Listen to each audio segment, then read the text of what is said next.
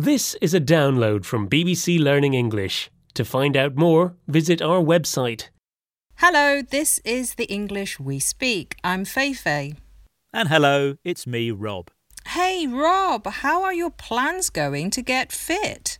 Oh, Feifei, they are a disaster. Oh no, what's gone wrong?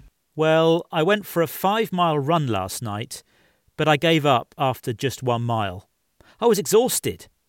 And then I went for a 10 mile bike ride, but only got to the end of the street. Oh, I give up. Getting fit is not fun. Don't give up, Rob.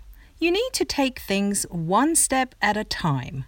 You mean walk, don't run? Not exactly, just improve your fitness gradually in stages. When you do things one step at a time, you improve them gradually in stages, step by step. So, Rob, improve your fitness step by step, which means the same as one step at a time. Here are some examples. I know the instructions look confusing, but take them one step at a time and they should make sense. If you want your cake making to be a success, you need to follow the instructions one step at a time. Don't panic. I've written a step by step guide on how to turn the heating on, so you should be fine. This is the English we speak from BBC Learning English, and we're talking about the expression one step at a time.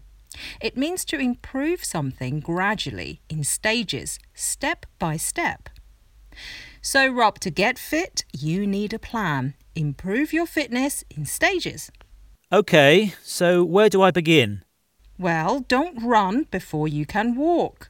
So, do lots of walking and then a little bit of running. OK, and after that? The next stage is to run a bit further and then walk a little. Set yourself a goal, like from your couch to running a 5k. Oh, did you say couch? Great, I'm off.